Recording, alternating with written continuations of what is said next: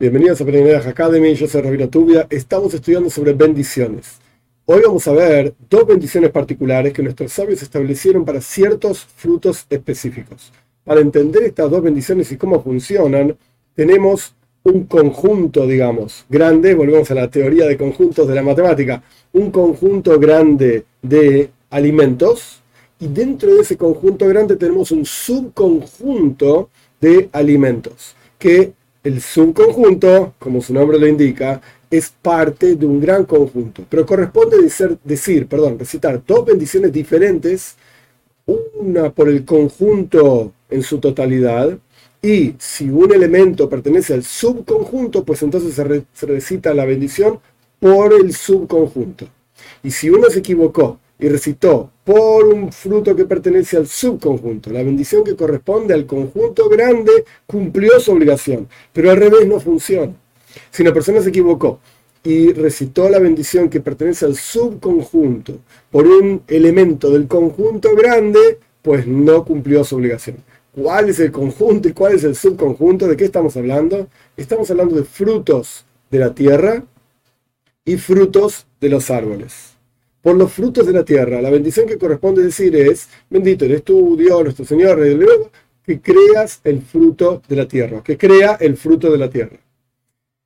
Por los frutos de los árboles es la misma bendición, pero que crea el fruto del árbol. Entonces, si una persona dijo, por ejemplo, por una papa cocida, porque si no está cocida, no es la forma normal de comer una papa, nadie agarra una papa y se la pone en la boca, en ese caso hay que decir otra bendición que la vamos a estudiar en la próxima clase, Dios mediante, que es una bendición general por cualquier tipo de alimento. Pero ahora estamos hablando de una bendición más particular, fruto de la tierra, una papa cocida. La bendición por papa es, bendito eres tú, Dios, nuestro Señor, Rey del universo, que crea el fruto de la tierra. La papa surge de la tierra. La zanahoria surge de la tierra. Por ejemplo, zanahoria se puede comer cruda o cocida. Es algo normal comer zanahoria cruda en una ensalada, por ejemplo. Entonces la bendición que corresponde decir es que Dios crea el fruto de la tierra. Pero por una manzana, la manzana crece en el árbol. Es una bendición más elevada. Vemos que nuestros sabios consideran ciertos frutos como de mayor nivel. Una manzana, por alguna razón, tiene mayor nivel que una papa. Podemos entenderlo también racionalmente porque la papa es algo más normal, más común, más barato también, y la manzana es algo más caro.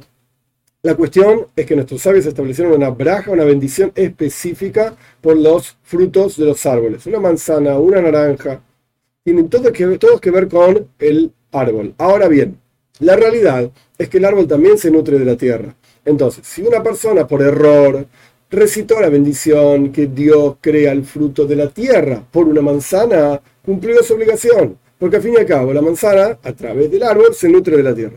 Pero si la persona recitó la bendición de la papa, que es un fruto de la tierra y no tiene nada que ver con un árbol, y recitó una bendición equivocada y dijo que Dios crea el fruto del árbol, pues esa bendición no sirvió y tiene que repetir la bendición. ¿Qué significa repetir la bendición? Esto es algo general para todas las bendiciones. La idea es la siguiente.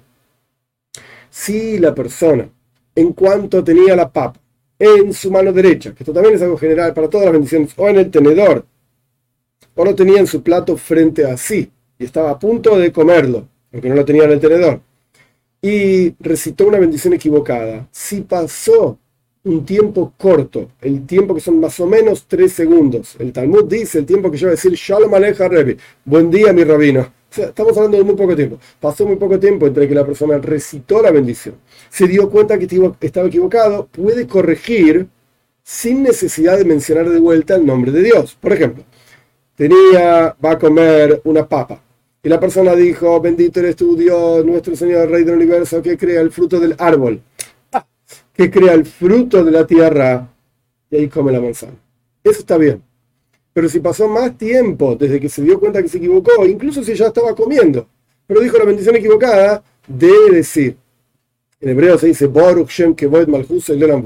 alabar el nombre de Dios, bendito sea la gloria del nombre del reinado de Dios por siempre, que es lo que se dice después de decir el Shema también, está en los textos, está en la aplicación Breinoyach, etc., como para alabar el nombre de Dios que fue utilizado en una bendición equivocada. Al fin y al cabo el nombre de Dios se recitó, entonces se lo alaba como para corregir esa, esa recitación equivocada, y luego se dice la bendición que corresponde, que crea el fruto de la tierra.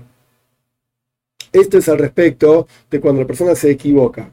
Un punto más al respecto de estas dos bendiciones. Dos puntos más. Punto número uno, la banana. Parece que crece en un árbol, pero en realidad la banana se nutre directamente de la tierra. Hay varias explicaciones de, estas, de esto. Una explicación es que la banana crece directamente de un punto nuevo en el tronco del árbol y nunca vuelve a crecer de una rama o del mismo lugar donde ya creció. Esto significa que se nutre directamente de la tierra, quiere decir que la bendición por la, por la banana perdón, es que Dios crea el fruto de la tierra. Eso es punto número uno. Si uno tiene varias frutas, esto es punto número dos, por ejemplo, una ensalada de frutas, lo que corresponde es primero recitar la bendición de los frutos del árbol. Por ejemplo, tiene naranjas, tiene manzanas. Con recitar por una fruta, tengo naranjas y manzanas, y bananas. Entonces, recito la bendición del árbol por una fruta nada más y tengo en mente todo el resto de las frutas. Y luego recito la bendición de la banana, en este caso que Dios crea el fruto de la tierra, y luego se come toda la ensalada y que la disfrute mucho.